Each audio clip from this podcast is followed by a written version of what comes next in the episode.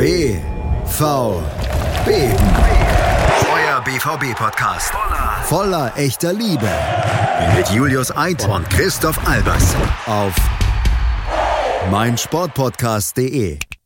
Herzlich willkommen bei BVB auf meinsportpodcast.de, eurem Dortmund-Podcast mit mir, mit Julius Eid und mit dem besten Menschen, den diese Welt je gebar, seit Jesus Christus. Hallo, Christoph Albers. Moin Julius, das ist eine sehr schöne Ankündigung und für unsere treuen Hörer kann ich auch gleich mal ein Fun Fact droppen dazu. Nämlich ich habe am gleichen Tag Geburtstag wie Jesus Christus, was natürlich ein sehr lustiger Zufall ist und das wollte ich euch nicht vorenthalten, aber ähm, das, das liebe Kompliment möchte ich natürlich auch gerne zurückgeben, damit wir hier harmonisch in den Podcast starten.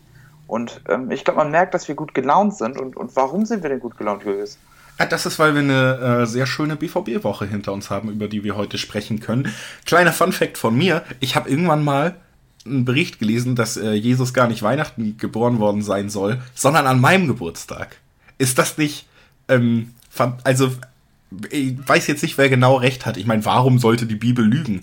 Aber auf jeden Fall sind wir beide sehr nah mit dem Messias verwandt und äh, quasi mit dem Heiland. Der Heiland äh, ist natürlich jetzt billig, aber ist natürlich auch die nächste Überleitung zurück zum BVB, bevor wir uns hier völlig in Fun Facts über unsere Geburtstage in Verbindung mit Jesus Christus verlieren. der Heiland ist ja auch der Horland so ein bisschen in letzter Zeit.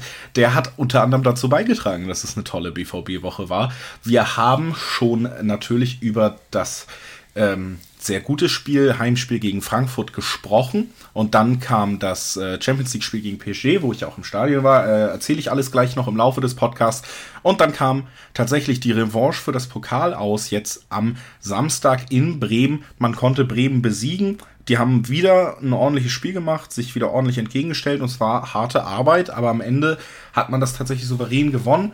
Eine Woche abgeschlossen mit neun Punkten aus äh, drei Spielen, das hat man sehr gut gemacht, den Anschluss nach oben in der Liga gehalten, guten, ähm, gute Ausgangssituation für die Champions League geschaffen und nochmal unterstrichen, dass der Transfersommer sehr, sehr, äh, der Transferwinter nochmal sehr, sehr gelungen war, um auch zu zeigen, dass man Ambitionen hat und die noch nicht aufgegeben hat nach einer schwierigen Hinrunde alles äh, schöne Sachen, die wir jetzt gleich einfließen lassen, wenn wir anfangen mit dem Bremen-Spiel.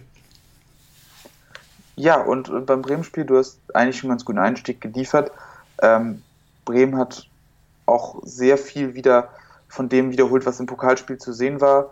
Ähm, haben auch wieder ähm, mit einem 3-4-3-System angefangen, also versucht Dortmund ein bisschen zu spiegeln. Ähm, wieder das gleiche Prinzip, ja, die drei vorne, ähm, also Osako, Selke und Rashica halten es relativ zentral, versuchen die Sechser vom Spielaufbau abzuschirmen. Die beiden Bremer Zentralmittelfeldspieler Klasen und Bittenkur schieben von hinten ran, um denen auch von hinten Druck zu geben. Das heißt, dass man versucht hat, die Sechs komplett aus dem Spiel zu nehmen. Ähm, ansonsten kein auffällig hohes Pressing. Wie gesagt, immer mal wieder ähm, leichte äh, Momente, wo Selke vorrückt, um Hummels ein bisschen mehr unter Druck zu setzen beim Aufbauspiel, weil man da natürlich ähm, den stärksten Aufbauspieler sieht. Und ansonsten, wie gesagt, sehr auf Kompaktheit ausgerichtet, ähm, relativ tiefstehende Flügelspieler, dieses Mal mit äh, Friedel und mit Gebre Selassie. Ähm, ach nee, gar nicht, gar nicht Friedel Augustinsson, ne? Ja. Und äh, Gebre Selassie Friedel war im Pokalspiel. Ähm, Habe ich mich vertan. Ähm, aber wieder auch da eher tiefstehende Außenspieler, um Dortmund so ein bisschen auch in der Tiefe ähm, weh zu tun auf den Außenpositionen. Ähm, und ansonsten, ja, wenig Offensives, ähm, auch kein richtig gut erkennbares Offensivkonzept, also schon sehr darauf ausgelegt, dass man in erster Linie kompakt ist. Und ähm, um das schon mal vorzugreifen, das hat in der ersten Halbzeit auch wirklich sehr gut funktioniert. Ähm, man hat sehr, sehr wenig zugelassen, ähm, auch weil der BVB, der, um es kurz zu machen, genauso angefangen hat wie gegen Paris ähm, und ich glaube auch wie gegen Frankfurt damit, ähm, dass man im Prinzip da keine Lösung gefunden hat und so war es insgesamt eine sehr ereignisarme, sehr highlightarme erste Halbzeit und das Ganze kann man auch nochmal ganz gut unterstreichen, wenn man nochmal die Expected Goals Werte dazu anguckt. Zur Halbzeit 0,13 für Werder Bremen, 0,11 für Borussia Dortmund, also ziemlich genau nichts passiert, wenn man mal ehrlich ist. Ja, also schwer, das Ganze äh, weiter auseinanderzunehmen. Es gab jetzt keine großen taktischen Umstellungen, weil natürlich der ja, vorrangige Plan von Kofeld, nämlich kein Tor zu kassieren gegen Dortmund aufgegangen ist in seiner Formation und der vorrangige Plan von Favre, beziehungsweise das vorrangige Ziel seines Plans, nämlich deutlich stabiler zu stehen, als man es im Pokal war. Da hatte man ja einfach das große Problem, dass man durch wieder diese Wackeligkeit, diese individuellen Fehler, diese Unsicherheit, die man gerade auswärts auch zeigt, einfach die Tore von Bremen zugelassen hat und dadurch auch im Endeffekt sagen muss, ein Spiel verloren hat, was man so nicht mal hätte verlieren müssen, wenn man so verteidigt hätte wie heute, wäre das ähm, anders ausgegangen. Es ist gesagt, die, das dritte Mal dieselbe Elf hat sich nicht den Luxus gegönnt zu rotieren und das meiner Meinung nach auch zu Recht, obwohl es ja eine englische Woche war, weil es jetzt einfach extrem wichtig war, diesen neuen Formschwung äh, auch mal auswärts zu unterstreichen. Das habe ich schon gesagt, als wir das äh, Frankfurt-Spiel hier besprochen haben, dass man erst so richtig loben kann, wenn man jetzt guckt, wie es weitergeht. Ist es wieder dieses geile Aufbäumen zu Hause und danach kommt wieder eine enttäuschende Leistung oder hat man jetzt wieder was gefunden, was langfristig funktionieren kann? Ist ein Chan vielleicht wirklich die Lösung für die Stabilität? Ist ein Holland wirklich auf Dauer dieser Matchwinner? Und das unterstreicht man jetzt zumindest nach und nach und hat es jetzt endlich auch auswärts getan und ich glaube, Favre war sich dieser Botschaft, die so ein Sieg hier bedeuten würde, auch sehr bewusst, hat deswegen auf dieselbe funktionierende Elf gesetzt und die Stabilität hat in der ersten Halbzeit auf jeden Fall gestimmt. Ich muss sagen, dass ich während also nach der ersten Halbzeit trotzdem eher genervt war, weil es halt wieder sehr, sehr bieder, sehr unspektakulär war und man nach den letzten Spielen dann doch gehofft hat, gut, ähm, man spielt gegen Tabellen 17., dann lass uns den jetzt auch mal wieder wegklatschen und dann ähm, unterstreichen, dass wir halt in Topform sind. Andererseits muss man sagen, dass man aus äh, genau, man muss ja nur die Blaupause nehmen aus dem enttäuschendsten Spiel der letzten Wochen, nämlich dem Pokalspiel, sich da stark verbessert gezeigt hat, nicht zugelassen hat. Bremen selbst hat auch ähm, sich komplett darauf versteift zu sagen, wir versuchen vorne wirklich nichts, um hinten die Stabilität zu gewährleisten. Deswegen sehr ereignisarme erste Halbzeit, mit der ich dann im Blick auf die zweite Halbzeit und auf das Endergebnis aber dennoch äh, deutlich besser leben kann, als wenn man in der Halbzeit drauf geguckt hat. Und bei der ich jetzt sagen muss, sie war Teil einer sehr konzentrierten Leistung, eines 2 zu 0 Sieges, mit dem ich sehr gut leben kann. Ja, da muss man natürlich sagen, das Ergebnis hat natürlich immer einen großen Einfluss auf die Rezeption.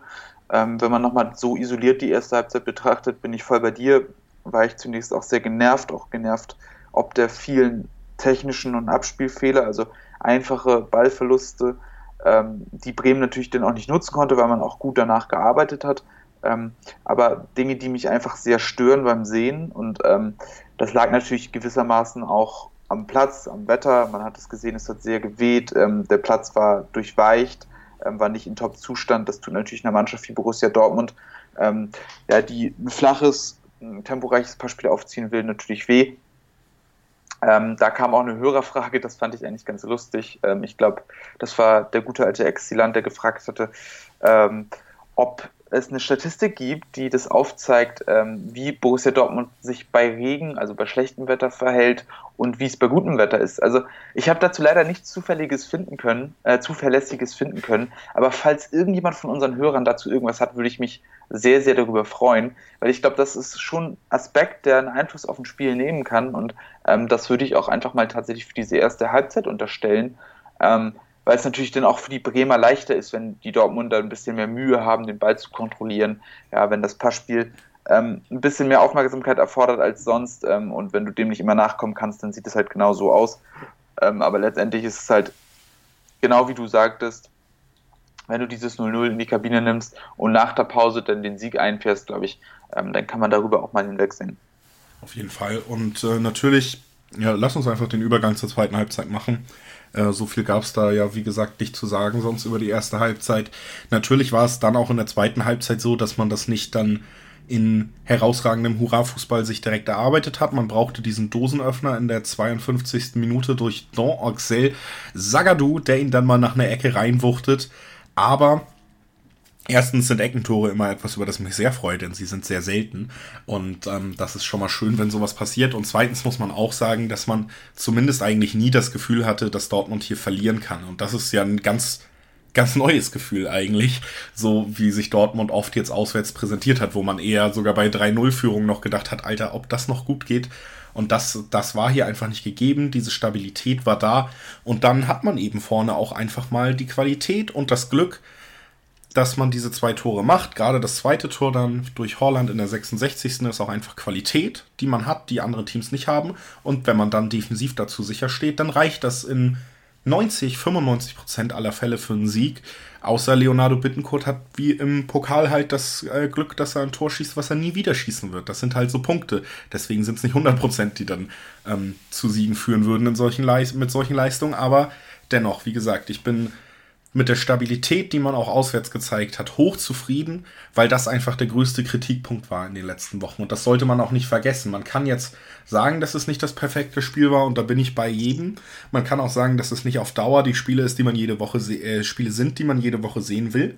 Aber man muss auch mal sagen, genau das wurde kritisiert und das scheint tatsächlich jetzt in den letzten Spielen behoben zu sein. Es wird natürlich spannend bleiben, wenn du rotierst. Es wird natürlich spannend bleiben, wenn Reus und Brandt, der jetzt in der 89. eingewechselt wurde, ähm, wenn das wieder äh, auf dem Platz sich auch in der Formation niederschlägt. Wie geht man dann mit Chan um, der überragend neben Witzel spielt, wirklich überragend? Gibt man den Platz wieder ähm, Brandt? Zieht man Chan dann zurück? Obwohl Piszczek gerade sehr gut in dieser Innenverteidigung funktioniert, muss man auch mal sagen. Ich war ja auch im Stadion gegen PSG und da fand ich ihn herausragend, wie er das gespielt hat und auch gegen Bremen einer der besten in der ähm, Defensivleistung gewesen. Also, das wird natürlich abzuwarten sein, wie sich das dann auf Dauer entwickelt, aber es wirkt so, als hätte man eine gewisse Grundstabilität gefunden, die auch daran liegt, dass man eben diese zwei Winterzugänge jetzt wirklich komplett integriert hat im, ja, im Februar, was jetzt auch nicht so ist, dass es extrem lange gedauert hat. Und das ist eine positive Nachricht, die man auch aus diesem Spiel mitnehmen kann. Äh, ja, lass uns noch kurz über die Tore reden. Ich habe es gesagt, 52. fiel das 1 zu 0 durch äh, Sagadu nach einer Ecke. Ja, wie gesagt, eine gut angetragene Ecke von der linken Seite von Sancho. Natürlich mal wieder Sancho mit einer Vorlage, auch, auch ein sehr erfreulicher Aspekt des Ganzen. Ähm, ziemlich genau an die Kante des Fünfers und Sagadu macht es, macht es sehr, sehr gut, bleibt stabil, ähm, setzt sich körperlich gegen äh, Selke durch und hat eben auch den Kopf oben, sieht, wie der Ball kommt, ähm, ist dann eben auch koordinierter als, als Selke, der sich eher ein bisschen auf diesen körperlichen Zweikampf mit Sagadu versteift und er hält er eben den Fuß rein. Aus der kurzen Distanz kann Pavlenka auch nichts mehr machen, der ja eigentlich dazu tendiert, gegen Dortmund immer besonders gute Spiele zu haben. Ja, und dann, dann ist der Ball im Tor 1-0. Das war auch sehr, sehr wichtig zu dem Zeitpunkt, ähm, eben auch um selbst ein bisschen Ruhe reinzubekommen, dass du nicht eben in die letzten 20, 30 Minuten reingehst und du weißt, du musst hier noch ein Tor schießen, um das Ding zu gewinnen, weil das ist natürlich dann auch eine Möglichkeit für Bremen, ja, sich immer weiter auch hoch zu pushen, immer zu sagen, wir sind jetzt hier dran auch. Ähm, also von daher auch ein guter Zeitpunkt, um dann zu treffen und ja, um das kurz zu machen, denn das 2 zu 0 war für mich ähm, auch der spielerische Höhepunkt des ganzen, des ganzen Spiels. Eben auch weil es, weil es eigentlich so unscheinbar anfängt. Das ist ja eigentlich eine Situation, wo Bremen eigentlich in der Formation ist. Ja, Dortmund ist nicht in einem Umschaltspiel oder sonst was, sondern baut mit dem Ball auf auf der rechten Seite. Der Takimi spielt den Ball auch, auch zunächst ohne große Schärfe auf Sancho raus, der aber nicht angegriffen wird. Und das ist eben genau der Aspekt, dass man sich das gegen Dortmund mittlerweile nicht mehr leisten kann. Man musste aggressiver sein und dann ist es eben, dass da auch ein leichter Stellungsfehler vorliegt. Ja, Augustinsson stellt nur, Moisander rückt deutlich zu weit raus. Er nimmt sich selbst aus der Aktion und macht vor allem ähm, den Halbraum da frei. Ähm, Klaasen nimmt den Weg von Hakimi nicht auf und Hakimi ist dann eben so schnell. Sancho antizipiert das, spielt den Ball direkt tief, aber auch in Richtung Tor. Ähm, und den Weg kann dann einfach keiner mehr mitnehmen. Und dann ist eigentlich das Größte daran, der Laufweg äh, von Erling Haaland. Ist sehr intelligent, deutet zuerst den Weg auf den zweiten Pfosten an, da hätte Velkovic ihn aufnehmen müssen, zieht dann, ja, als er sieht, dass Hakimi jetzt in der Lage ist, den Ball zu spielen, den Weg auf dem ersten Pfosten an. Dem kann Toprak nicht mehr folgen, auch aufgrund seines enormen Tempos. Und dann ist er eben vor Toprak am Ball. Erster Kontakt ins, ins kurze Eck. Ähm, also wirklich von allen Akteuren auch herausragend gemacht, weil sie eben genau in dem Moment die richtigen Entscheidungen getroffen haben und eben herausragende Laufwege und Passwege genommen haben.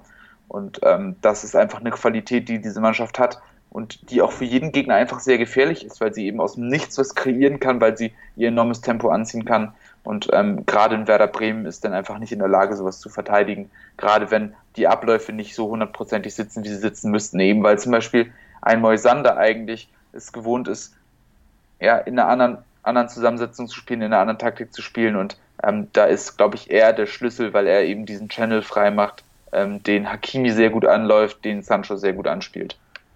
Ja, eigentlich alles zu dem Tor gesagt, was ich auch dazu sagen wollte. Ähm, Im Endeffekt kann man es nur so zusammenfassen. Alles, was du gesagt hast, ist der Grund dafür, warum das für mich äh, fast die schönste Art von Toren ist, weil so viel richtige Entscheidungen getroffen werden. Und das ist so ein bisschen das, wie, wie ich mittlerweile auch irgendwie Fußball gucke, dass ich halt wirklich gucke, ähm, wo, wo hat man Fehler gemacht in den Entscheidungen und das war in diesem Spielablauf wirklich ähm, nicht gegeben, alles richtig gemacht. Von Horland muss man einfach wirklich sagen, äh, seine Torquote ist absurd, er liefert Spiel für Spiel. Ich muss auch mal ganz ehrlich sagen, sein, äh, die Art, wie er nach seinen Toren jubelt oder auch nach Toren der Mitspieler, ich finde das so geil. Also dieses, diese wirklich unbändige Freude und dieses Rausbrüllen und in die Luft schlagen einfach anti-Griesmann-esk seine Tore zu bejubeln und wirklich einfach zu merken, Alter, der hat so Bock. Das ist einfach, wenn der halt das Tor nicht schießt, dann ist er halt so wütend, dass der das erstmal rausbrüllen muss, wenn es endlich erledigt ist. Ne? Und ich, ey, unfassbar geil. Ich finde es unfassbar, ähm, was der spielt. Lass uns, also Horland und Chan auch, der wieder ein tolles Spiel gemacht hat. Wir haben vorher drüber gesprochen. Ähm, lass uns mal bei Chan anfangen, bevor ich komplett in Schwärmen gerate.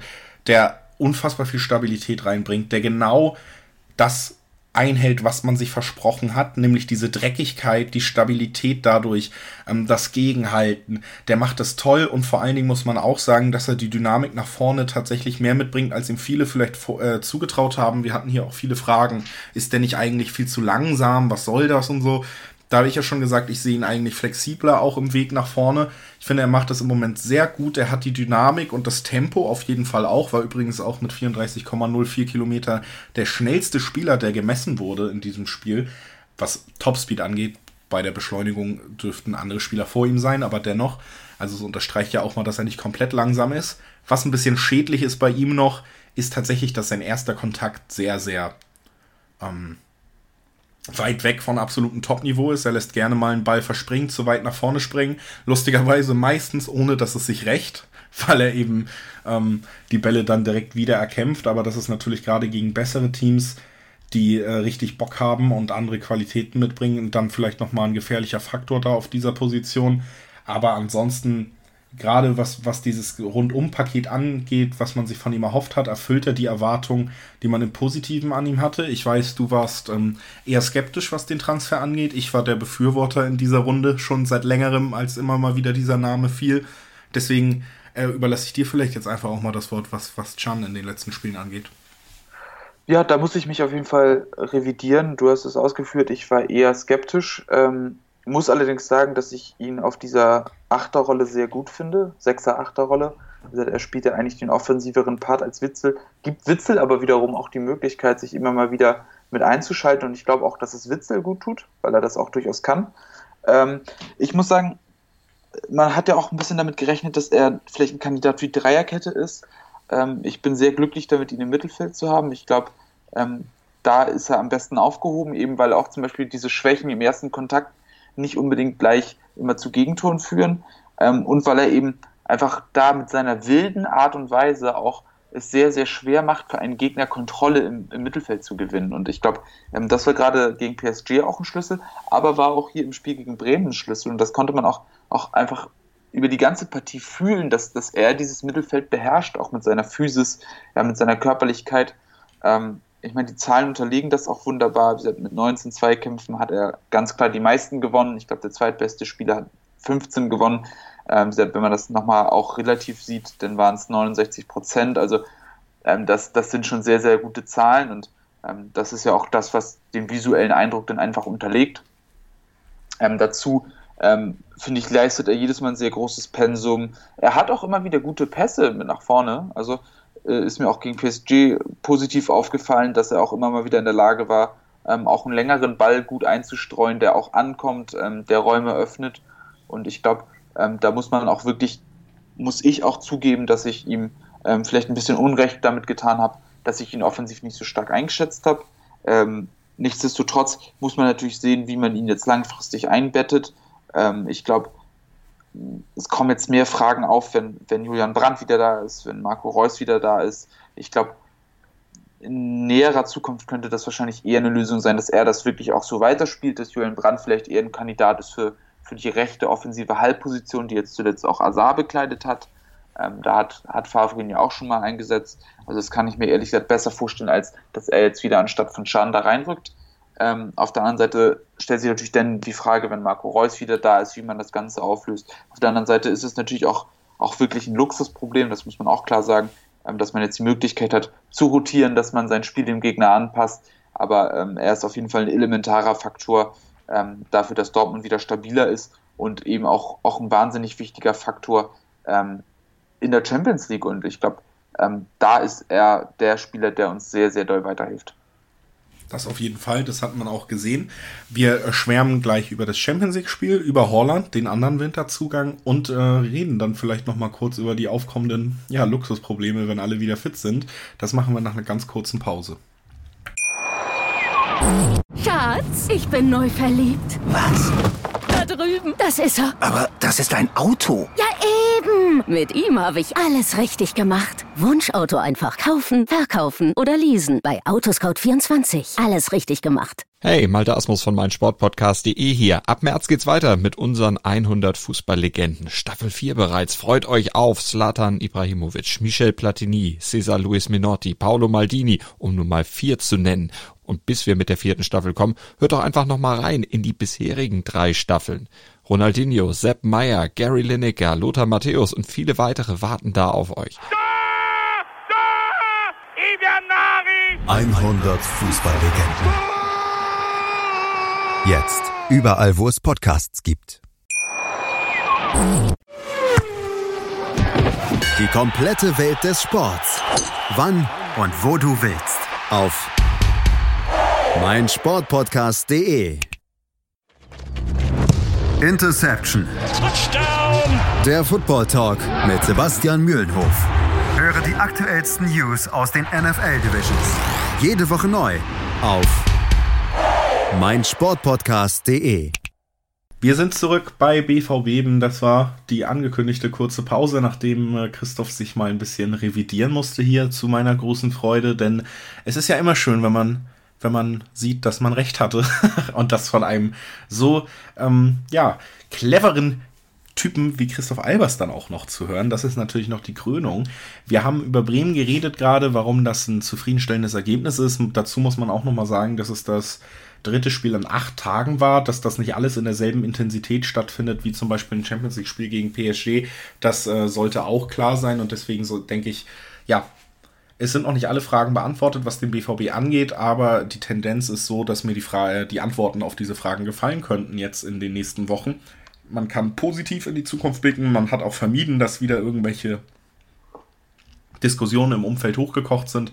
Das ist natürlich alles äh, freudig und richtig freudig war natürlich auch der Champions League Auftritt, Jetzt natürlich die Frage, wie macht man das am professionellsten? Ja, ähm, ich habe es eben gesagt, die Überleitung war eigentlich Holland, deswegen fangen wir mit dem an und steigen so auch ein bisschen ins Spiel ein. Wir machen jetzt keine Spielanalyse, was PSG noch angeht. Ist ja nicht das letzte Spiel gewesen, aber wir reden auf jeden Fall kurz drüber. Ich habe gesagt, wir wollen über beide Zugänge schwärmen. Das äh, über Chan haben wir gerade abgehandelt.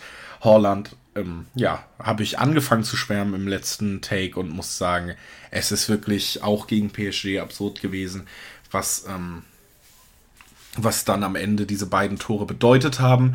Generell klar eine herausragende Mannschaftsleistung, aber ohne Holland, äh, genau ohne diesen Stürmer.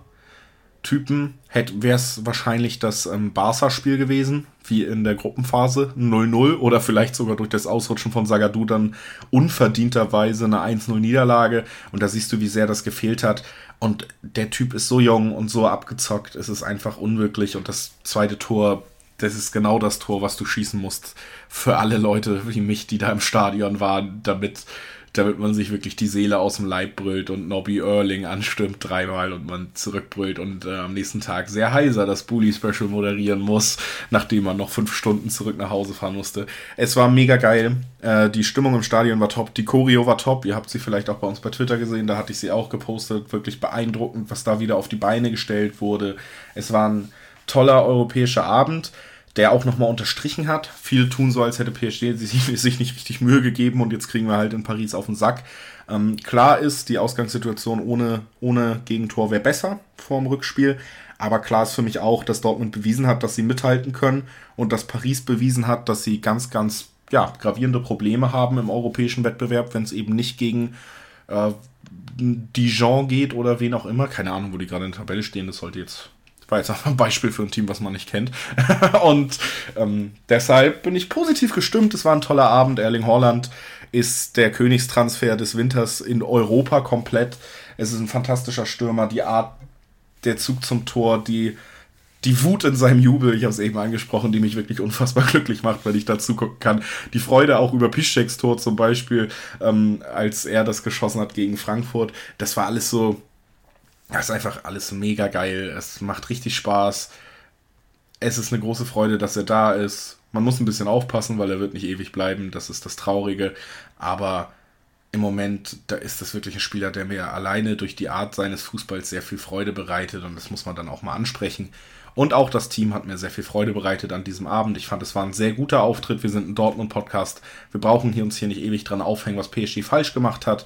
Man kann auch einfach mal sagen, ich habe gestern zum Beispiel bei Bundesliga International reingehört, die ich eigentlich sehr gerne mag, auch die Sendung. Da wurde tatsächlich einfach über dieses Spiel nur darüber gesprochen, wie scheiße PSG angeblich war. Und es ist tatsächlich mal irgendwie zur Sprache gekommen, was der BVB richtig gemacht hat. Und es war eine Menge. Man hat sich diesen Sieg verdient. Und man ist ganz sicher nicht chancenlos, auch gegen PSG, was vielleicht mehr will als auswärts. Ich bin mir da ganz sicher, dass wir da gute Chancen auf ein Weiterkommen haben nach diesem Auftritt. Ja, und ich würde auch tatsächlich gleich mal einsteigen wollen, damit, was du eben gesagt hast, nämlich das, was der, was der BVB sehr gut gemacht hat. Und ähm, das zweite Tor ist dafür ein wunderbarer Beleg. Ähm, ich finde, wenn man das so auch, auch im Ablauf sieht, wie gesagt schon, Hummels öffnet sehr gut, verliert nicht die Übersicht, ja, öffnet trotz Druck einfach, einfach das Spiel. Ähm, dann auch großes Lob an Giovanni Reina, der sich exzellent positioniert, wirklich hat einen Raum gefunden, wo er anspielbar ist, wo er ungedeckt ist und weiß auch, weil er vorher schon das Spielfeld im Kopf hatte, dass er sich sofort aufdrehen kann, dreht sich mit dem ersten Kontakt Richtung Tor auf. Und dann muss man mal drauf achten, ja, er zieht sofort an, geht in die Tiefe, zögert nicht, er hat einfach auch diese Überzeugung, dass er was, was reißen kann. Und Holland ist einfach immer, immer wieder sowas von clever auch in seinem Laufverhalten, weil er sich eben absetzt von seinem Verteidiger. Ja, der Verteidiger Thiago Silva ähm, geht in dem Fall tief, weil er natürlich Respekt hat vor dem Tempo von Holland. Holland setzt sich aber bewusst davon ab, setzt sich auch ähm, ja, zur, zur entgegengesetzten Außenbahn leicht ab, also dass er, dass er auch verschwinden kann. Und dann weiß er eben auch, ersten Ballkontakt, Annahme, direkt mitgenommen in Lauf und Abschluss, eben weil er weiß, dass er auch Platz hat zu Silva, dass er eben dann nicht in den Block reinläuft, sondern dass er dass er freie Schussbahn hat und ja, gut, mit der Überzeugung, wie er ihn dann mit seinem linken Fuß da reinschweißt, unnachahmlich. Aber da haben alle Spieler das auch wie, wie bei dem Tor in Bremen die Situation richtig erkannt und technisch sehr, sehr gut umgesetzt. Und ähm, das, finde ich, zeichnet Borussia Dortmund in diesen Fällen auch aus, dass sie eben sehr intelligent damit sind, wie sie sich positionieren, auch wenn sie nicht im Ballbesitz sind. Dass jeder Spieler wach genug ist, im nächsten Moment anspielbar zu sein. Und ähm, das ist, glaube ich, auch die größte Qualität, die Erling Haaland hat, dass er niemals aus einer Aktion raus ist. Ja, auch bei Abstaubertoren oder auch, auch bei dem ersten Tor wunderbar zu sehen. Er bleibt in der Aktion drin und ist der Erste, der reagieren kann. Und das, das ist eben das, was einen Top-Stürmer ausmacht. Ähm, und ich glaube, dass seine größte Überlegenheit nicht rein physischer Natur ist, sondern tatsächlich psychischer Natur ist, dass er eben, eben so clever ist. Ähm, und auch insgesamt muss man sagen, hat Dortmund den größten Vorteil, glaube ich, daran gehabt, dass man einfach bereit war. Sie waren, sie waren immer wieder bereit, sich zu helfen. Ähm, sie waren immer auch wach. Ähm, ich finde, ein sehr gutes Beispiel war immer zu sehen auf der rechten Seite. Hakimi ist immer wirklich mit seinen Leuten mitgegangen, hat klar übergeben, bis er wirklich bei Peacecheck angekommen war. Äh, entweder sie haben da gedoppelt oder zumindest auch, auch den laufenden Mann übergeben. Ähm, Peacecheck unfassbar diszipliniert gewesen, war immer mit dran, hat auch tempomäßig gut mithalten können, weil er auch Sachen gut antizipiert hat. Und ähm, das hat eben dazu beigetragen, dass man dann eben auch als Team so erfolgreich war, weil man, weil man einfach auch alles reingeworfen hat. Und ähm, natürlich muss man dann irgendwann auch anfangen zu sagen, was hat, was hat Paris nicht gut gemacht. Und ähm, ich glaube, der größte Fehler von Paris war, tatsächlich sich auf das Spiel von Borussia Dortmund einzulassen. Ja, das hat Thomas Tuchel mit seiner Aufstellung äh, mit dem 3-4-3, äh, das er sonst ja zuvor so auch noch nicht gespielt hat, hat er sich auf das Spiel von Borussia Dortmund eingelassen. Er hat durch die Aufstellung schon auch versucht, immer wieder auf dem Feld 1 gegen 1 Situationen herzustellen. Und ähm, er war wahrscheinlich der Meinung, dass er gerade mit seinen drei Offensivspielern in 1 gegen 1 Situationen sehr gute Aussichten hat ähm, auf Erfolg. Und Borussia Dortmund hat sich defensiv nicht auf 1 gegen 1 Situationen eingelassen, sondern hat durch sehr harte Arbeit immer wieder 2 gegen 1 Situationen hergestellt. Und offensiv hat PSG wahrscheinlich auch feststellen müssen im Laufe des Spiels, dass man qualitativ nicht überlegen ist in diesen 1 gegen 1 Situationen, sondern dass das Pendel immer öfter auch zugunsten Dortmunds ausgeschlagen hat. Und das war letztendlich auch der Schlüssel zum Erfolg. Und ähm, über die ganze Partie hinweg gesehen, abgesehen von diesem kleinen Moment, wo, wo Sagadu dann eben ausrutscht, was sehr unglücklich ist, hat Borussia Dortmund einen wahnsinnig guten Job gemacht und das, das gehört an dieser Stelle auch gewürdigt. Und man muss vielleicht auch einfach mal würdigen, dass Lucien Favre an der Stelle sehr gute Entscheidungen getroffen hat, die Mannschaft sehr gut eingestellt hat und dass er diese Mannschaft offensichtlich auch motivieren kann zu diesen Leistungen. Und ähm, das darf trotz allen, allen Hypes um, um Haaland, um äh, Emre Can und demzufolge auch, auch für all das Lob ähm, für die Verpflichtung ähm, an, an äh, Michael Zorg und äh, Aki Watzke, es darf nicht untergehen, dass auch der Trainer hier einen guten Job macht und ähm, bei aller Kritik, die er immer einsteckt, müssen das auch wahrscheinlich seine härtesten Kritiker einfach mal eingestehen. Ich glaube, das müssen sie nicht. ich glaube, da sind Menschen. Genau, aber ich gebe dir völlig recht, ich sehe es auch so. Und auch nochmal, um zum Trainer zurückzukommen, einer der Aspekte in diesem Spiel, die du angesprochen hast, die ja so fantastisch sind einfach an diesem Verein, wo man Weißt du, der Punkt ist ja auch, diese Jagd nach Titeln verschiebt die Ambitionen in so eine Richtung, dass du am Ende nur zufrieden sein kannst, wenn du einen Titel in der Hand hältst. Dabei gibt's wirklich viele Punkte, mit denen man zufrieden sein kann. Dass man mit Sancho und Holland die, die größten Talente Europas im, im eigenen Stadion sehen kann, im Zwei-Wochen-Takt. Dass man immer wieder diese fantastischen Spiele auch erleben kann. Dass man in Europa gegen Barca spielt, dann äh, sogar die das schafft, in eine fantastische Nacht gegen Inter in die nächste Runde einzuziehen, dagegen PSG spielt, auch noch die Story mit Tuchel hat und an so einem Abend im eigenen Stadion dann so ein fantastisches Spiel erleben kann. Das sind Sachen, die sind so geil. Das ist wirklich.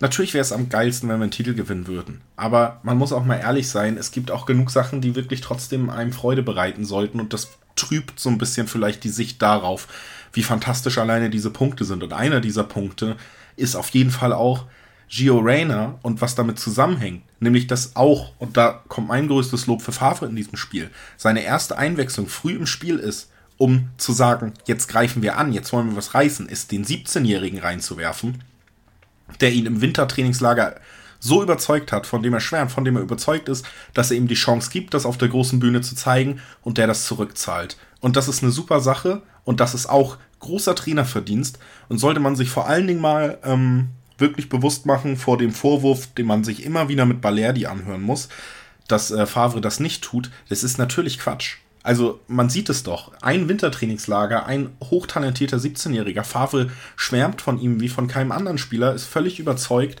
und gibt ihm die Chance, sich auf dem höchsten Niveau an einem ganz wichtigen Punkt im Spiel eingewechselt zu werden und zu beweisen. Und vielleicht liegt es dann auch nicht daran, dass Favre einfach doof ist, dass Balerdi diese Chance bis jetzt noch nicht so richtig erhalten hat, sondern dass der vielleicht einfach noch nicht so weit ist. Da kann ich ja auch gerne nochmal den äh, Special-Podcast, den wir letztens mit Marius Fischer hatten, über Jugendfußballer empfehlen. Nicht jeder Fußballer ist mit 17, 18 auf diesem Niveau. Wenn er das ist, dann ist Favre das sieht man doch hier auch absolut bereit, ihn zu fördern, ihn zu unterstützen und ihm sogar mehr Vertrauen entgegenzubringen, als es vielleicht andere Trainer tun würden. Das hat man in dieser Situation gesehen und es hat sich sogar ausgezahlt. Und man hatte dann Rainer auf dem Platz, der ein ganz großer werden kann. Ein Sancho, der schon ein ganz großer ist. Ein Horland, der ganz kurz davor ist, ein ganz großer zu werden. Natürlich ist es ein Wehmutstropfen, dass diese Spieler uns verlassen werden.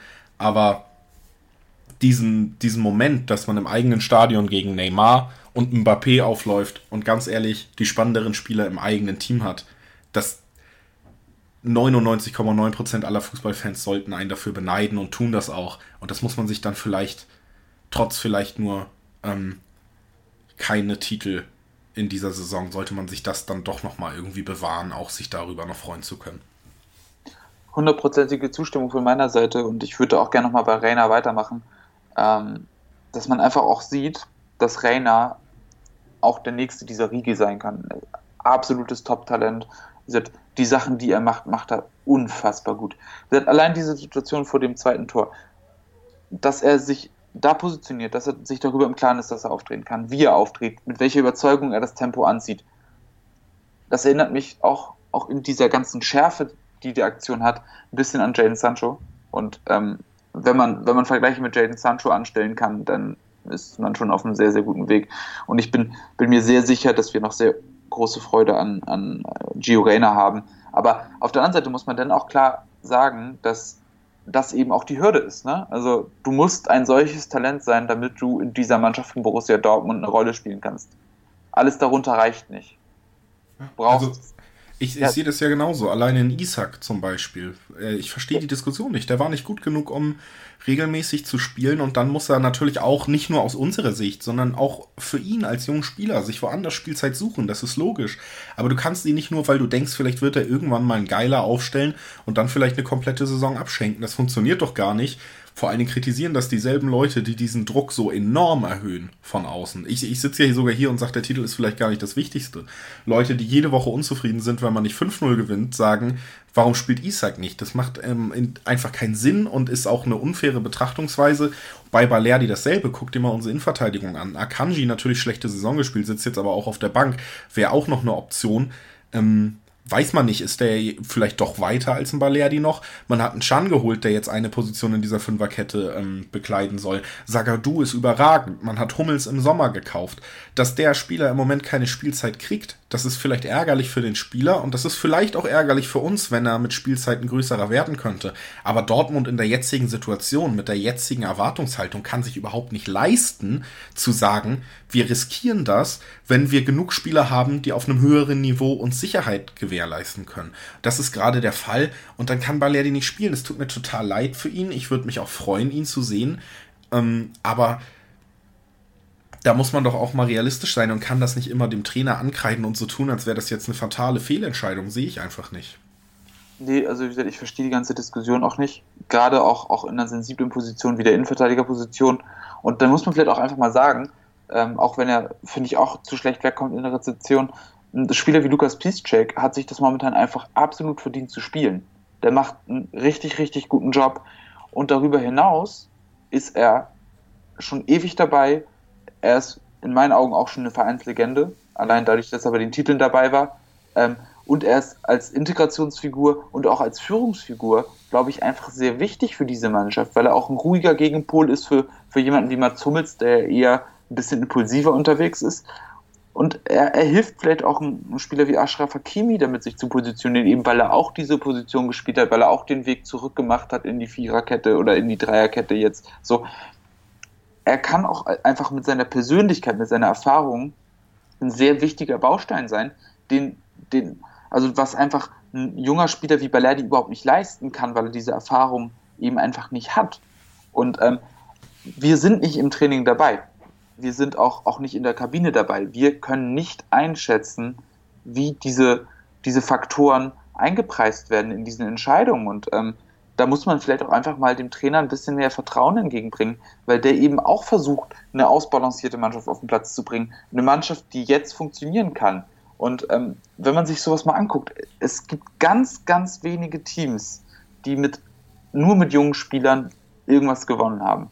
So funktioniert das einfach nicht. Du brauchst einen ausgewogenen Kader, du brauchst eine ausgewogene Startelf, ja, die verschiedene Facetten erfüllt und nur dann kannst du erfolgreich sein. Und mit der Erwartungshaltung, die rund um diesen Verein einfach, einfach herrscht und auch ehrlich gesagt mit den Verpflichtungen, die diese Gesellschaftsform mit sich bringt, ähm, musst du einfach auch nach dem, nach dem jetzigen Erfolg streben und ähm, da kann man keine Kompromisse machen und deshalb sind diese Entscheidungen klar zu begründen und, und sie sind aus meiner Sicht auch, auch im hohen Maße nachvollziehbar.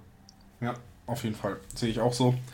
Trotzdem, äh, ja, das ist auf jeden Fall äh, nochmal wichtig, auch einfach diese, diese fantastische, was einem auch nochmal im Stadion dann nochmal klar wird, was für fantastische Spieler da gerade bei Dortmund stehen.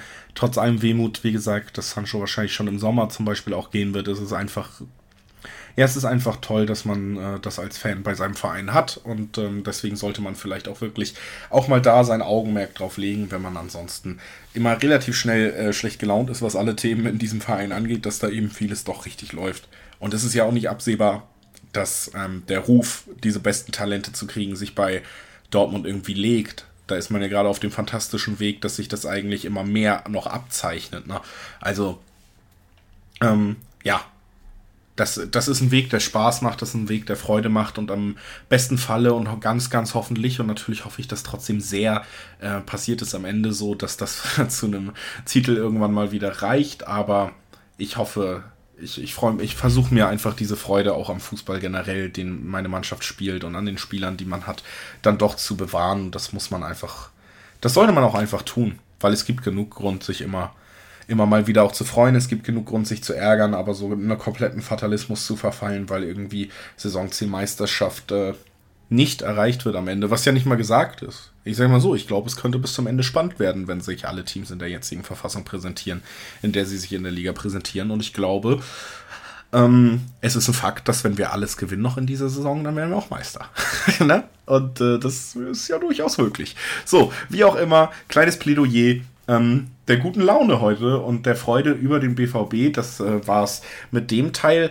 Weiß ich gar nicht, wir müssten jetzt mal wieder eine Pause machen, Chrissy, oder war es das schon? Äh, äh, machen wir noch eine Pause? Gibt es noch genug zu erzählen oder, oder sagen wir Ciao für, für diese Woche? Ähm, gute Frage.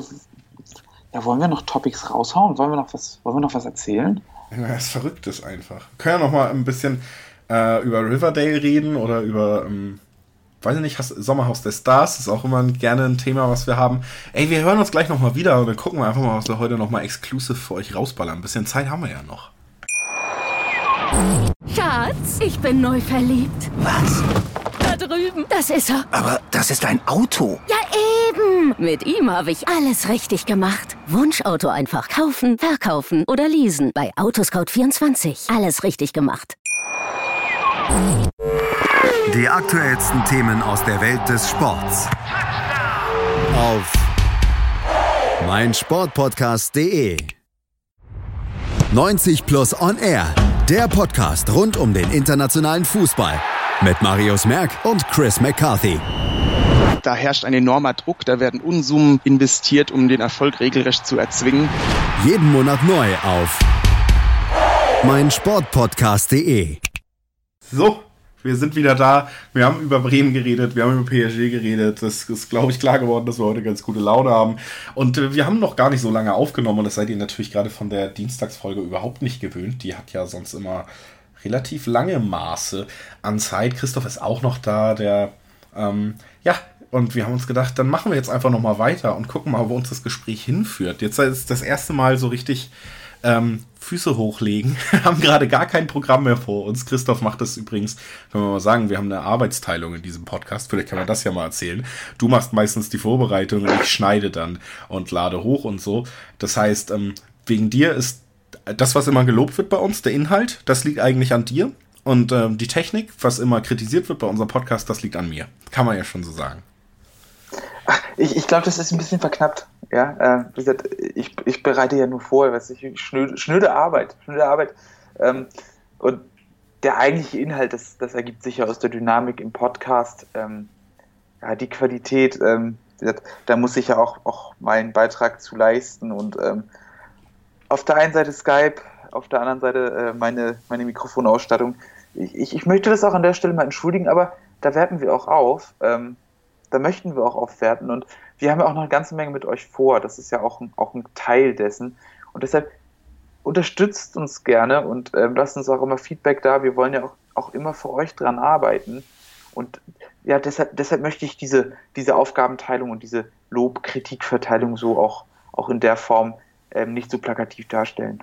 Es ist auch einfach so, ähm, um, um das mal, äh, ja, wir können ja bei dem Thema bleiben, wenn wir jetzt eben mal so ein bisschen reden bei diesem Podcasting. Ich glaube, man merkt schon, wir sind da mit sehr viel Herzblut dabei und es macht uns wahnsinnig viel Spaß und ich glaube auch, dass wir ähm, durchaus ein, hoffentlich eine Daseinsberechtigung haben mit der Herangehensweise, auch wenn es vielleicht andere Dortmund-Podcasts schon gibt, die wir hier an den Tag legen und ich glaube auch, dass man das durchaus so vertreten kann und sagen kann, dass wir da auch in, in Teilen mit uns zufrieden sind. Hundertprozentig bin ich äh, eigentlich nie, aber das ist vielleicht auch eine persönliche Einstellung. Was die Technik angeht, muss man auch ganz ehrlich sagen, dass es natürlich einfach nicht nur Skype ist, sondern dass ich hier irgendwie eine Software habe, die hat 13 Euro gekostet. Wahrscheinlich gibt es da eine geilere Aufnahmesoftware, die das viel geiler macht. Dass hier, Leute beschweren sich immer, dass ich sehr schwer atme. Das liegt natürlich an meinem sehr ungesunden Lebensstil, aber äh, dass man es hört, ähm, das liegt zum Beispiel daran, dass bei diesem verdammten Programm irgendwie meine Tonspur immer mitgeschnitten wird, auch wenn ich das Mikrofon mute. Also so komplett äh, doof war ich da auch gar nicht. Mach's schon aus, wenn du redest, aber man hört es irgendwie trotzdem dann manchmal auf der Spur. Ich gebe mir deswegen große Mühe, mich so weit wie möglich wegzudrehen und flach zu atmen, solange du redest. Ähm, ja, das sind aber alles so Punkte, das ist uns total bewusst, dass man daran arbeiten muss und das wollen wir auch, weil weil wie gesagt, da ist Herzblut drin bei dieser Sache und ähm, wir stehen da auch hinter und es ist total ärgerlich und das meine ich nicht im Sinne von, ich ärgere mich über, über Kritik von euch, wenn sowas kommt. es ist total ärgerlich für uns selber, wenn man merkt, das ist ja auch nicht, wo wir hinwollen am Ende. Ne? Natürlich kommt da zusammen, dass man erstmal dann vielleicht auch die Zeit noch mehr braucht, sich mit Technik auseinanderzusetzen, als äh, ich sie gerade habe. Ähm, beziehungsweise ich habe auch einfach nicht dieses Grundverständnis, dass ich es mir nicht erarbeiten müsste bei vielen Sachen. Und dazu kommt dann natürlich auch vielleicht eine, eine Finanzierungsfrage, inwieweit man da ins Risiko gehen kann. Du hast es aber auch schon gesagt, ähm, oder ins Risiko einfach äh, Geld ausgeben kann, was man vielleicht nicht hat. Ähm, du hast es aber gerade gesagt, wir haben eine Menge vor. Patreon soll jetzt wirklich ganz, ganz zeitnah kommen. Das ist natürlich, äh, da kommt jetzt alles wie so ein Bettler-Part rüber, war aber echt nicht geplant. Ähm, aber auch Website soll kommen, wo wir Texte für euch schreiben und solche Punkte.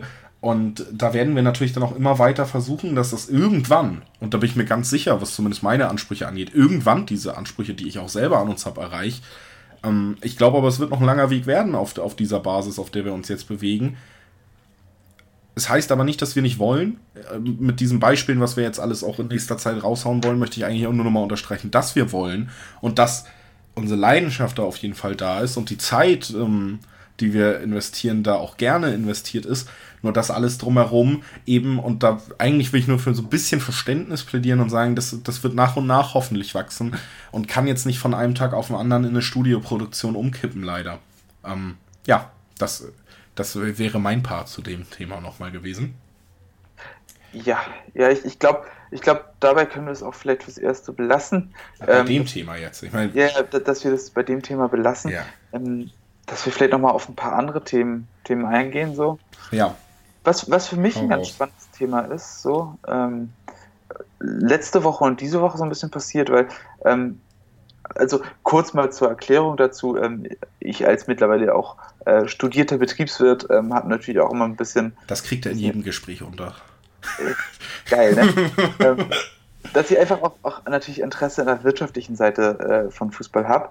Ähm, bei der Gelegenheit äh, große Empfehlung meinerseits, nicht gesponsert, aber ähm, das Buch The Price of Football von Kieran Maguire, ähm, der ist Dozent ähm, tatsächlich ähm, für Fußball Finance, also Football Finance an der Universität in Liverpool. Ähm, und da geht es einfach um relativ viele Fragen rund um ja, Finanzen im Fußball. Und ähm, um mal jetzt die Überleitung auch zu unserer geliebten Borussia ähm, zu schaffen, ähm, fand ich das ganze Thema Evonik zuletzt sehr spannend. Wie gesagt, Evonik ähm, ist ja, glaube ich, letzte Woche nicht gerade untergegangen, ähm, wird etwas kürzer treten in seinem Engagement, hat ähm, sein Sponsoring auf die Champions League und auf die äh, Pokalspiele verlegt, also wird ab der kommenden Saison nicht mehr als äh, Trikotsponsor in der Bundesliga auftreten. Dort wird ab nächstem Jahr 1 und 1 auftreten, die dann für 20 Millionen im Jahr dort auf der Brust für sich Werbung machen. Ähm, allerdings ähm, wird Evonik über die Vertragslaufzeit ähm, sein Engagement dafür auch von, von 20 auf 10 Millionen pro Jahr reduzieren. Des Weiteren hat Evonik jetzt auch noch ähm, Anteile verkauft, ähm, ungefähr 5% der Anteile für, glaube ich, roundabout 35 Millionen Euro verkauft ähm, was für sie ein sehr guter Deal ist. Also ich glaube, der Aktienkurs war jetzt zuletzt bei so knapp 9 Euro bummelig und sie haben sie für ein bisschen mehr als 4 Euro damals gekauft, also pro Aktie. Ähm, von daher ein sehr sinnvoller Deal natürlich irgendwo auch für Evonik, ähm, die ja eine eiserne Finanzdisziplin aufgerufen haben. Das heißt, ähm, sie wollen etwas Kosten einsparen, wollen da ein bisschen ähm, ja, pointierter für sich werben und ähm, ja, ziehen sich in ihrem Engagement ein bisschen raus bei der Borussia, sind aber mit ein bisschen weniger als 10% immer noch der größte Anteilseigner, wobei man auch klar sagen muss, dass der größte Anteil der Aktien im Streubesitz ist, also ähm, nicht einem einzelnen Aktienbesitzer zuzuordnen ist. Aber ich finde, das ist zumindest eine sehr interessante Perspektive, ähm, wie man sich da jetzt aufstellt, dass, dass Evonik als, als Rückgrat so ein bisschen kleiner wird, dass natürlich auch den andere Anteile mehr an Gewicht gewinnen ähm, und natürlich mit 1 und 1 ein neuer Partner für die für die kommende Saison, was natürlich auch den finanziellen Spielraum, dadurch, dass man eben jetzt 20 Millionen da hat und noch 20 Millionen von Evonik, das im Laufe der Jahre weniger werden wird, ähm, dass man da ein bisschen größeren finanziellen Spielraum hat. Also ich glaube, auch ein sehr interessanter Deal. Ja, ist es auf jeden Fall. Äh, es unterstreicht nur, dass man eben immer weiter auch Schritte macht, sich finanziell ähm, ja abzuheben von den meisten anderen Vereinen und dass man da wirklich genau zum richtigen Zeitpunkt mit Klopp diesen sportlichen Erfolg auf, Erfolgsaufschwung hatte, um die Welle zu reiten des, des Big Money Business Fußball, die dann auch genau zu dieser Zeit ja wirklich aufkam und da jetzt ganz oben auch mitzuspielen. Ähm, natürlich nicht ganz, ganz oben, aber so, dass man immer mal wieder in Schlagdistanz sein wird und so, dass es auf jeden Fall deutlich, ähm, ja, deutlich höherpreisiger und dann eben auch im Endeffekt, leider ist es ja so in der Spielerqualität, also oder gut für uns ist es ja so, in der Spielerqualität für Dortmund eher oben als unten zugehen wird auf Dauer. Und diese, diese Positionen jetzt, das sieht man auch an solchen Deals, die manifestieren sich ja eher, als dass sie, ähm, dass andere Teams dazustoßen können. Und deshalb, ja, für Dortmund ist es eine sehr gute Nachricht, auch aus finanzieller Sicht und ein sehr interessanter Deal, das auf jeden Fall. Ähm, und 1 und 1 äh, ja, sponsern quasi diese Aufnahme, denn ich habe Internet. mein DSL ist von 1 oder 1, also ich bin schon, bin schon auf der richtigen Seite anscheinend gelandet. Das ist ja schon mal gut gelaufen. Ja, ey, Leute, es ist halt wirklich so, wenn man mit Christoph Albers befreundet ist, dann kommt man gut gelaunt in den Raum und sagt, äh, lass uns mal über irgendwas Lustiges quatschen, noch 15 Minuten jetzt zum Ende von dem Podcast. Und dann sagt er, ja, was mich interessiert hat als lustiges Thema wäre jetzt die Aktienkurse und so. Ähm, und dann steht man da, ne, wie der Vollidiot, der jetzt gar nicht vorbereitet war auf dieses Thema, aber der natürlich auch nicht studierter Betriebswirt ist sondern äh, Entertainment Management studiert, also in die ganz andere Richtung geht. Äh, bei mir ist es dann mehr Schein als Sein. naja, aber ich muss das ja auch ab und zu einfach mal anbringen, damit ich dafür auch Anerkennung bekomme. Weil sonst bist du als, als BWLer ja eher der Uncoole. So, ne? Aber, ja, aber ich meine, äh, kann man ja vielleicht bei dem Thema tatsächlich mal sagen, du, du schreibst gerade deine Masterarbeit, wenn ich es ja. richtig weiß. Und ja, zwar über ein Thema, was wirklich auch spannend ist für diesen Podcast. Und wenn du da, äh, also kannst, wir wollen das ja machen, wenn du fertig bist, würde ich mal vermuten, äh, dass das dann schöner ist. Aber du kannst dann zumindest mal das Thema verraten, weil es ist tatsächlich spannend. Und äh, wir werden dann auf jeden Fall eine Sonderfolge machen. Dann mit, mit Master Albers hier und seiner grandiosen Ausarbeitung auch als Grundlage. Und das kriegt ihr auch nirgendwo anders, weil das ist, äh, das ist natürlich dann äh, ja wissenschaftlich auch wertvoll. Ja, das hoffe ich doch sehr, dass es das wird. Ähm, ja, tatsächlich hat es sogar mit Fußball zu tun. Ähm, meine Masterarbeit behandelt das Thema äh, Corporate Social Responsibility im deutschen Profifußball. Wie gesagt, im besonderen Fokus ähm, ist für mich die Stakeholdergruppe der Fans, ähm, was natürlich ähm, schon mal grundsätzlich immer interessant ist, weil sich ähm, CSR-Maßnahmen natürlich einerseits an die Fans richtet, auf der anderen Seite natürlich auch durch die Fans multipliziert werden können. Ja, dass man da verschiedene Positionen einnehmen kann.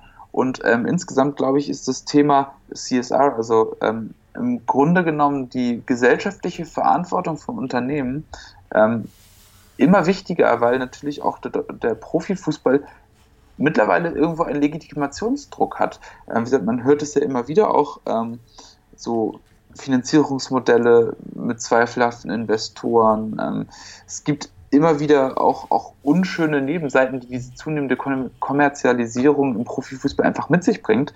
Und ähm, damit man aber trotzdem ähm, irgendwo in der Gesellschaft eine, eine, Position hat, die wertvoll ist und gerade im deutschen Profifußball, ähm, wo natürlich auch die Fans nochmal eine ganz, ganz andere Rolle spielen als in anderen Ländern, ähm, ist es natürlich auch sehr wichtig, da einen gesellschaftlichen Beitrag zu leisten. Ja, was kann man dafür tun? Wie kann man seine Stellung, seine exponierte Stellung, was mediale Wahrnehmung angeht, ähm, aber auch was die Position im Leben der Fans angeht, wie kann man der gerecht werden? Und ähm, da gibt es natürlich viele Möglichkeiten. Also egal, ob das jetzt gesundheitliche Aspekte sind, Gesellschaft, politische Aspekte, ob das ökologische Aspekte sind.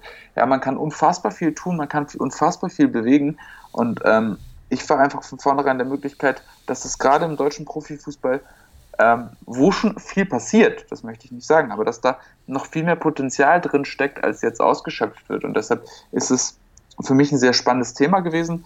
Ähm, wie gesagt, ich führe dazu auch Interviews ähm, mit Bundesliga-Vereinen, ähm, ich unterliege das noch mit anderen Studien. Also es ist eine sehr umfangreiche Ausarbeitung, die mich sicherlich noch einige Zeit in Anspruch nehmen wird. Ähm, aber wie gesagt, äh, mit ein bisschen Glück und vielleicht hört es ja gerade jemand davon, ähm, ist auch der BVB noch darin enthalten. Ähm, ich habe eine Anfrage gestellt für ein Interview an, den, an Borussia Dortmund und ich würde mich unfassbar freuen, ähm, wenn sie sich zurückmelden würden. Aber wie gesagt, das liegt leider nicht in meiner Hand. Ähm, aber wenn Borussia Dortmund natürlich ähm, bereit ist, mit mir zu sprechen, dann werden wir das natürlich auch äh, im Rahmen dieses Sonderpodcasts sicherlich nochmal ähm, detaillierter analysieren. Ähm, ansonsten werde ich sicherlich auch nochmal für euch vorbereiten, zumindest in dem Rahmen, ähm, den ich da ja, abdecken kann. Es ist ja auch klar, Borussia Dortmund als, als börsennotiertes Unternehmen hat auch eine Berichterstattungspflicht. Ähm, von daher ist da schon einiges einsehbar, aber ähm, das ist alles noch Zukunftsmusik. Aber ihr werdet davon auf jeden Fall nochmal hören und das schon mal so als kleiner Einstieg dazu.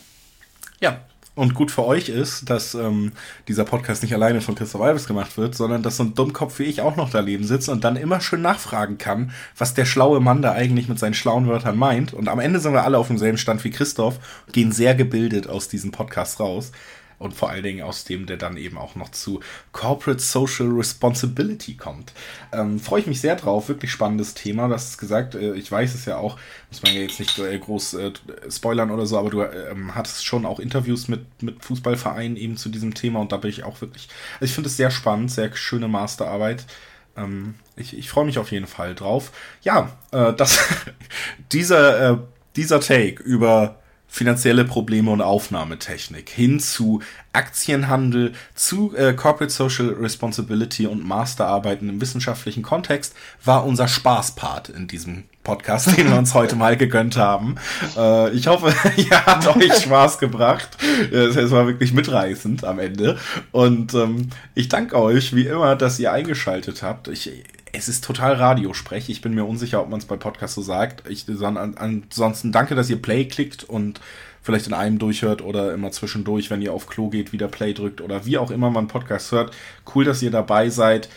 Wir versprechen euch, wir werden für euch immer, immer besser werden und irgendwann könnt ihr dann vielleicht wirklich auch mal sagen, wow, guck mal, die kannte ich schon, als sie noch richtig schlechte technische Pro äh, Voraussetzungen hatten, aber jetzt hör mal rein, hört sich das nicht blitzblank an, Alter. So, da, da kommen wir hin. Versprochen. Ähm, cool, dass ihr dabei wart. Super. Hat richtig viel Spaß gemacht heute, Christi. Cool, dass du dabei warst. Wir hören uns nächste, nächste Woche. Nee, wir haben ja auch am Wochenende wieder ein Spiel und zwar gegen den SC Freiburg.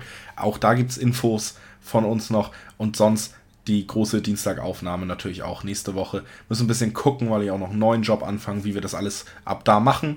Ähm, ab wann die Aufnahme möglich ist und so, aber wir werden sie auf jeden Fall hinkriegen. Wir wollen es beide. Ihr wollt es hoffentlich auch und dann kriegen wir es hin. Christoph, wir sagen auf drei Tschüss. Eins, zwei, drei. Tschüss. Tschüss. Schatz, ich bin neu verliebt. Was? Drüben. Das ist er. Aber das ist ein Auto. Ja, eben. Mit ihm habe ich alles richtig gemacht. Wunschauto einfach kaufen, verkaufen oder leasen. Bei Autoscout24. Alles richtig gemacht. Hey, Malte Asmus von meinsportpodcast.de hier. Ab März geht's weiter mit unseren 100 Fußballlegenden. Staffel 4 bereits. Freut euch auf Zlatan Ibrahimovic, Michel Platini, Cesar Luis Minotti, Paolo Maldini, um nur mal vier zu nennen. Und bis wir mit der vierten Staffel kommen, hört doch einfach noch mal rein in die bisherigen drei Staffeln. Ronaldinho, Sepp Meyer, Gary Lineker, Lothar Matthäus und viele weitere warten da auf euch. 100 Fußballlegenden. Jetzt. Überall, wo es Podcasts gibt. Hören, was andere denken. Auf meinsportpodcast.de. Der Füchsle Talk. Die Analyse. Aus meiner Sicht ist dieses Experiment gescheitert. Die Vorschau. Ich mache mir meine Welt, wie sie mir gefällt. Kann Pibi Langstrumpf singen, aber nicht die Fußball-Bundesliga. Der prüfende Blick. Die Stimmung ist super. Alles zum SC Freiburg mit Michael. Der Füchsle Talk auf meinsportpodcast.de. Schatz, ich bin neu verliebt. Was? Da drüben. Das ist er. Aber das ist ein Auto. Ja, eben. Mit ihm habe ich alles richtig gemacht. Wunschauto einfach kaufen, verkaufen oder leasen. Bei Autoscout24. Alles richtig gemacht.